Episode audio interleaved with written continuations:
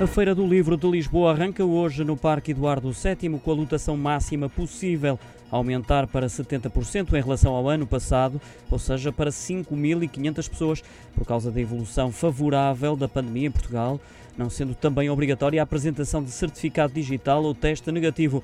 No entanto, mantém-se algumas precauções para evitar contágio, como por exemplo a utilização permanente de máscara e a proibição de entrada a quem esteja doente ou tenha tido contacto com algum caso confirmado de Covid nos últimos 14 dias. Há também um maior distanciamento dos espaços dos bancas de venda e de restauração, a eliminação de espaços fechados e a criação de novos auditórios para realizar eventos nos stands das editoras. Só será permitido que os autores façam sessões de autógrafos, ficando os lançamentos de livros, debates, conferências e sessões de poesia reservados para auditórios. Os colaboradores das editoras e da organização serão testados semanalmente, mesmo tendo a vacinação completa. A cerimónia oficial de inauguração está marcada para as 5 da tarde e vai contar com a presença do Presidente da República, Marcelo Rebelo de Sousa.